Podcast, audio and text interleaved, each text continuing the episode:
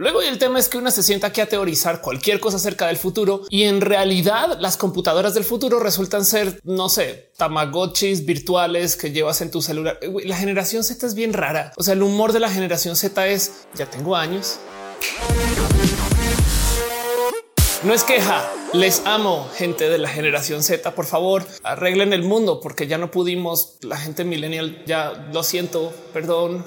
Nos metimos al hoyo al tiempo y nos tocó. Lo más difícil de predecir el futuro no es adivinar y atinarle al que va a cambiar. De hecho, más bien podemos contar con que absolutamente todo va a cambiar. Lo difícil es atinarle al que no va a cambiar, que va a ser igual ahorita que en 30 años. Y lo digo porque hay un sinfín de cosas que topo hoy que me medio doy cuenta que han sido marginalmente mejoradas a comparación de lo que teníamos hace, no sé, 10 años. Uno de los momentos más clásicos de darse cuenta de cómo la tecnología, no sé decir si se siente estancada, pero por lo menos a calidad comercial no ha avanzado tanto. O sea, lo que estoy diciendo es que nos siguen vendiendo lo mismo a precios cada vez más incrementales. Pero pues, por ejemplo, es muy normal toparse con alguien que tiene un iPhone de hace 3, 4, a veces hasta 5 años que todavía puede usar. Y saben que no, no es queja. De hecho, qué chido, porque quiere decir que entonces se le pueden comprar celulares usados a otras personas y podemos, no sé, habilitar a más gente que navegue el Internet. O sea, no, no me estoy quejando, solamente estoy echando el ojito a que los celulares de hoy qué pedo, no? Y no es por falta de propuestas. Los celulares de hoy traen millones de ideas nuevas.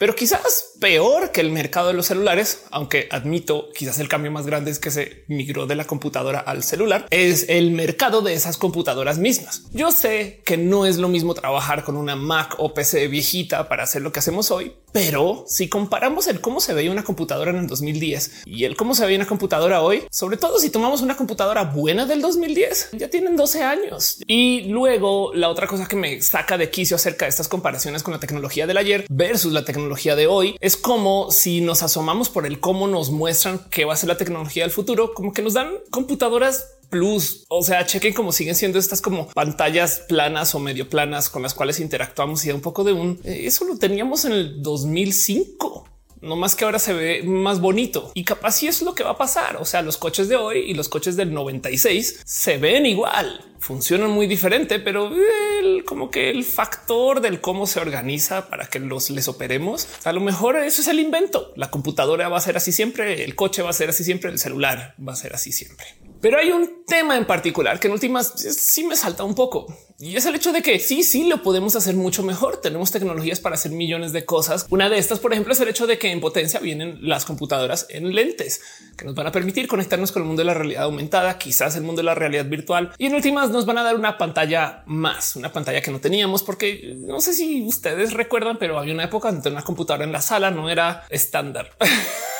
o sea, la banda super, super nerd tenía este como Windows, creo que era Millennium, que tenía una versión para la sala, pero de resto la gran mayoría de gente como que pues no, la computadora está en tu oficina. O sea, que una computadora en la casa, bueno, ok, pero pues para jugar y, jugar comandan Conquer, yo no sé. En la era de la tablet, pues obviamente tenemos una pantalla nueva que llevamos a todos lados y hoy en día tenemos computadoras hasta en la cocina o haciendo deporte, no sé. Y aún así, capaz, si ustedes no nerdean mucho de este tema, a lo mejor no les pasó tan por encima como fenomenalmente nuevo o técnicamente impresionante, el cambio tan drástico que sucedió a eso del 2009 al 2010, cuando llegaron las computadoras que se volvieron muy buenas en leernos. O sea, buenas en leernos también son ahorita porque pues, nos leen qué hacemos y a dónde vamos. Nos leen como si fuéramos un menú, saben exactamente a quién vamos a marcar casi a qué hora. De hecho, de suerte no nos tratan de predecir mejor o, bueno, capaz sí, sí, pero pues para Facebook ya por la gente que pues, es dueña de nuestros datos. El 2009, vuelvo a eso. En este año, más o menos, de hecho, más bien como del 2006 al 2009, llegó una cosa nueva al mercado masivo de la computación. Y cuando digo nueva, eh,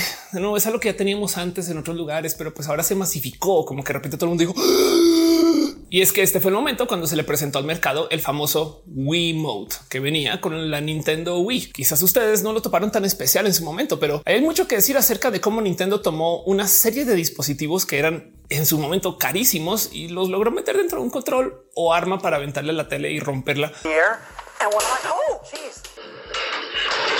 Pero pues de un control que se volvió generalmente pues, masivo. La Wii vendió muy bien por eso. La propuesta, por si nunca se dieron cuenta de que es lo que nos estaban vendiendo, era tener un control que fuera a la par acelerómetro, que supiera más o menos dónde está ubicado y que encima de eso tuviera una camarita infrarroja que, que de paso, por si no sabían que así es como funcionaba la camarita, literal estaba buscando alguna suerte de fuente de luz infrarroja cerca de la tele. Es más, por si nunca lo hicieron, ustedes podían coordinar los Wiimotes con velas. Ni siquiera necesitamos la barrita sensoresa, pero pues el punto es que tenía una cámara ahí adentro también. Y al Nintendo unir todas estas tecnologías, entonces nos dio un control que era muy bueno en leer el cómo nos movíamos algo que hasta antes de eso era raro. Si tú querías jugar un videojuego, necesitabas usar el teclado y el mouse. Y si tú querías usar una computadora en últimas, la computadora lo único que tenía para entender qué querías hacer con la vida era un teclado y un mouse. Y a veces les podías hablar. Si lo piensan, esto es un modo bien deficiente de recibir información de los seres humanos. Tenemos millones de modos con los cuales nos podemos comunicar. De hecho, todavía al sol de hoy me sorprende que no sea normal que las computadoras tengan pedales como los pianos para tener por lo menos, no sé, clic arriba y clic abajo. Eh, ya sé, ya sé, ya sé, ya me entienden, me entienden. Podríamos hacer más uso de la interfaz de la computadora.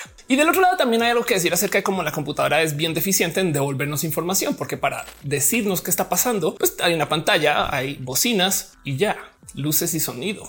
en esencia, las computadoras podrían ser como máquinas de traducción de movimientos de dedos a luces y sonido. Muy buenas en eso, por lo menos. como que yo a siempre me he sentado a pensar el cómo le explicaríamos a cualquier alguien que llegue nuestra fijación con ver rectángulos que brillan, porque mi día es despertarme, ver el rectángulo que brilla atado a mi muñeca. Luego, según eso, entonces voy y me siento detrás del rectángulo que brilla en mi mesa, donde hago cosas por un chingo de tiempo. Cuando me canso, voy al rectángulo que brilla de la sala para ver otras cosas. Y si quiero salir a descansar, pues voy al rectángulo que brilla grande en la plaza comercial, donde también veo otras cosas para volver a la casa y jugar un juego en el otro rectángulo que brilla el caso. Quiero que tomemos una medida de el qué tan importante fue este invento de el Wii y sobre todo el cómo gracias a Nintendo se masifica esa tecnología, porque Nintendo no solo le encuentra el cómo hacer que esto sea barato, sino que le trae al mercado esta como presión de que las computadoras podrían hacer un mucho mejor intento en tratar de leer el cómo nos movemos y cómo nos articulamos y estas cosas. Hoy en día, gracias a las cámaras y las inteligencias artificiales, tenemos muchos datos del cómo podemos, pues, no sé, interactuar con la compu, porque la compu de verdad ahora sí ya puede distinguir que estas son las manos y está la cara y esto es lo que hacemos. Pero en el 2009 esto pues, ni al caso.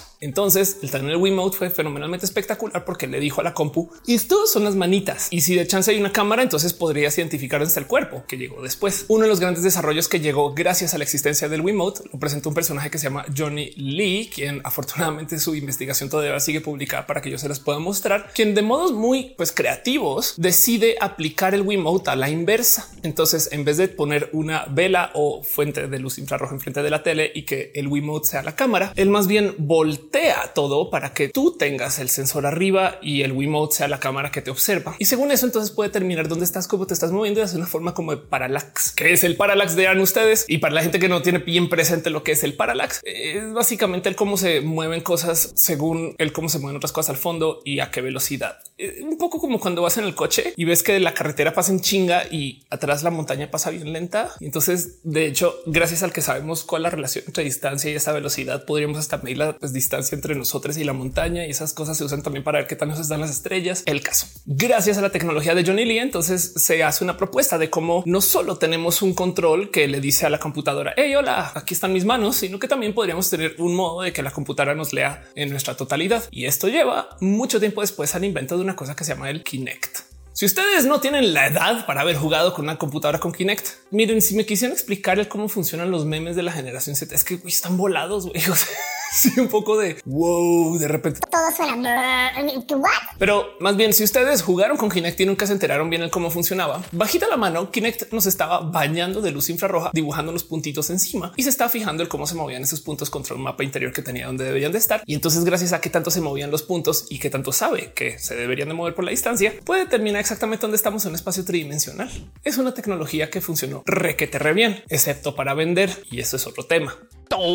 Pero hoy en día esta es la misma tecnología que ocupa Apple para desbloquear el teléfono cuando tú ves la cámara. Porque piensen en esto. Si fuera solamente ver tu rostrito cuando se lo muestras al teléfono, le podrías mostrar una foto de tu rostro al teléfono y eso lo debería de desbloquear. Face ID lo que hace es que escanea de modos tridimensionales tu rostro y construye un modelo de cuál es tu rostro. Y según eso, entonces pues determina que si eres tú y no una foto de ti. Y de hecho ocupa la misma tecnología que Kinect, dibujar los puntitos a luz infrarroja que menos mal no la puedo ver, porque si no sería raro el los puntos por todos lados. Y pues como sea que lo vean, el inicio del 2010, aparte de traernos los celulares y las app stores y memes de Nickelback, el inicio de los 2010 también lo que nos trajo fue una nueva suerte de modos para interactuar con nuestras computadoras, cosa que lentamente comenzó a cambiar un poco el mero paradigma de cómo trabajábamos, cómo nos acercamos con esos dispositivos. Yo recuerdo en ese entonces tener, por ejemplo, algunos dispositivos que cuando yo me alejara de la compu, sabía que yo no estaba ahí, automáticamente bloqueaba Windows y no el punto es que si la computadora sabía que tú no estabas ahí enfrente, actuaba de un modo y si sí sabía, actuaba de otro. Esto no suena muy obvio hoy, pero en ese entonces era de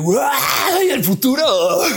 y como sea que lo vean, el tema aquí es que el desarrollar todas estas tecnologías para que tu compu sepa dónde estás se vuelve un mercado inmenso. Y mira, le podría dedicar todo un video a ese tema porque la verdad, verdad es que hay muchas tecnologías que no mencioné. Es más, déjenme saber abajo en los comentarios si recuerdan algo de los 2010 es que pues, le hable a eso. Y entonces, ¿para dónde va?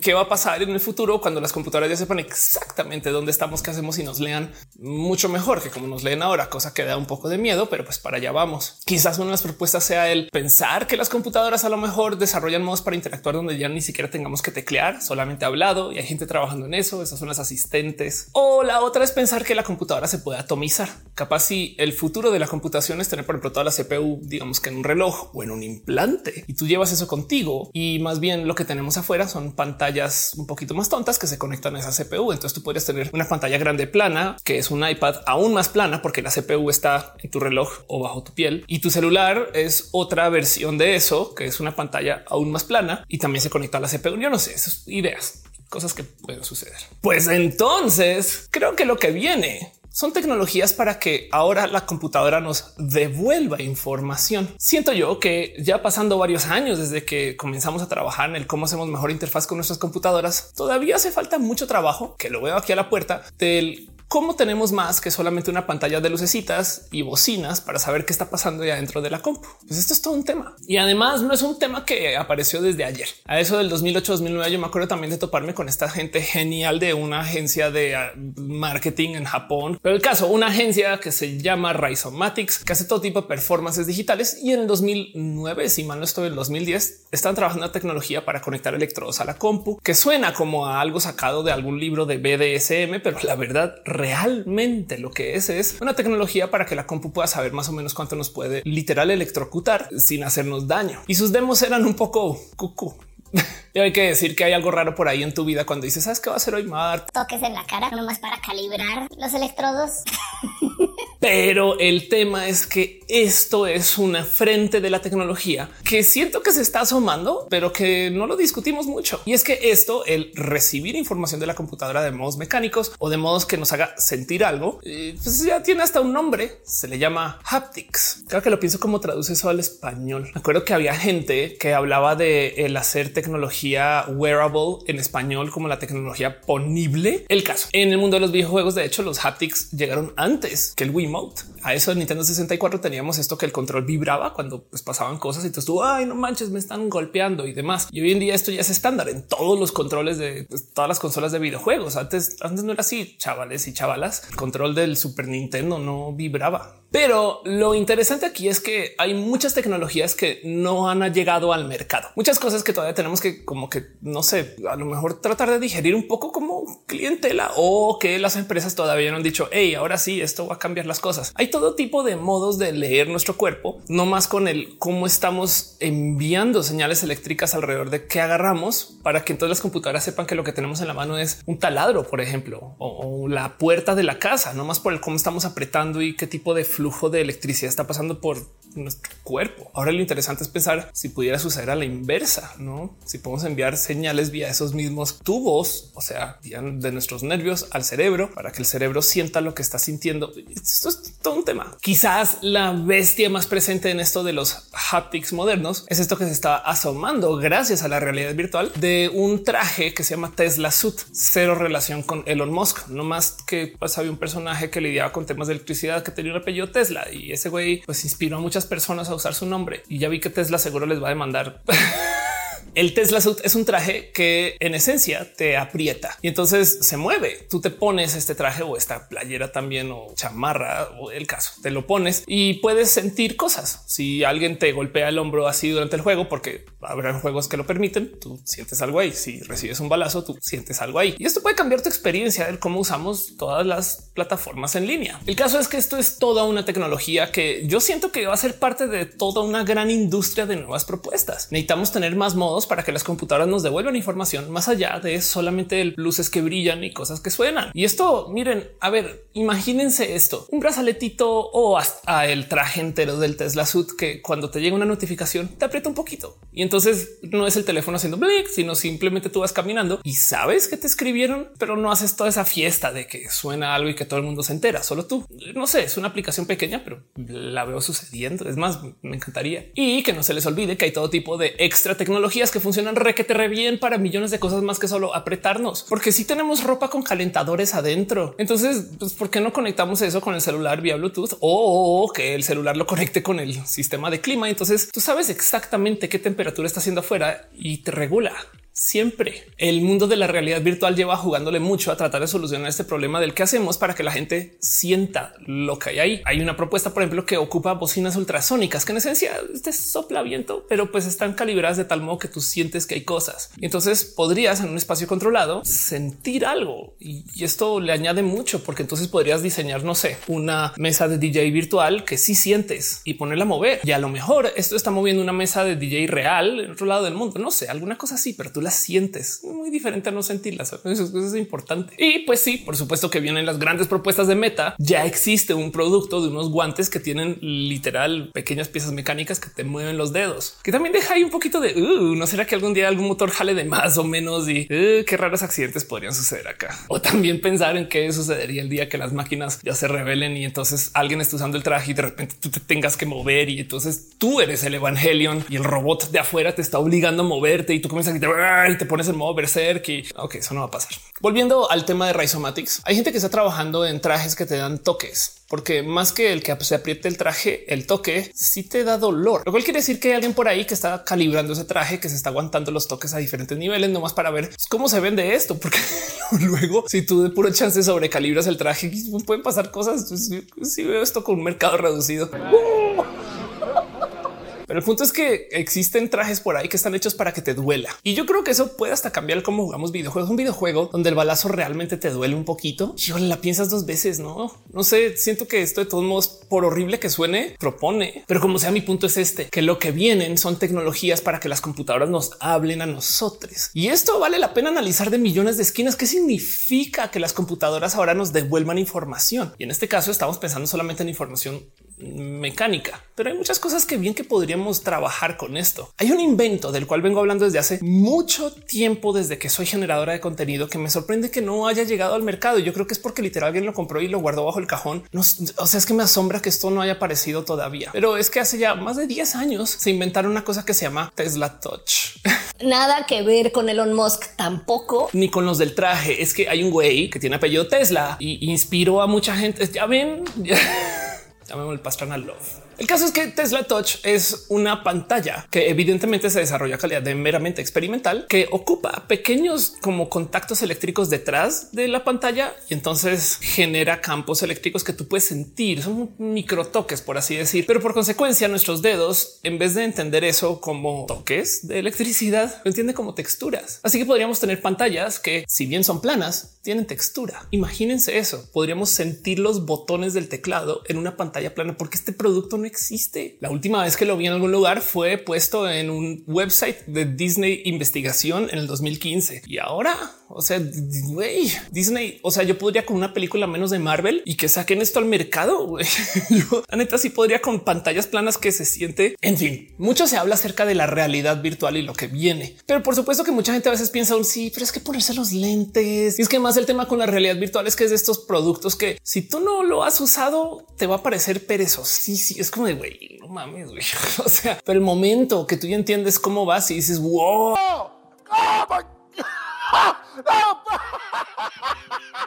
Es bien cool, güey. Hasta la realidad virtual viejita todavía tiene cosas que dices que chido eso. No más que ojalá fuera más como y ya en vez de que el cable, que la pila, que la conexión, que el HDMI especial simplifiquen eso y va a ser un hit. Y bueno, ya es un hit. Hay parques de atracciones que son enteramente llevados en realidad virtual. Esto como que tú vayas a un parque de realidad virtual y puedas como que no sé, caminar y andar por ahí y, hasta toparte con gente. Yo creo que eso también va a estar chido y más en el mundo que se va a conectar con Meta. O sea, yo por eso les digo que Meta viene sí o sí, porque estas cosas pues sí funcionan, no más que no va ser tan masivo, pero sí funcionan. Quizás y yo le veo más luz a esto. Es todo esto que tenga que ver con la realidad aumentada. Es básicamente lo que estamos haciendo ya con Snapchat y los filtros y TikTok, Instagram, no el que tú veas una realidad, pero vi el celular, ves otra cosa. Y yo sé que suena poquito el pensar en las redes sociales, pero pues pensemos en no sé, aplicaciones de lo que tenga que ver con entretenimiento. Y si ahora le pudiéramos sumar a eso un traje que te haga sentir, no como pasa el dragón por ti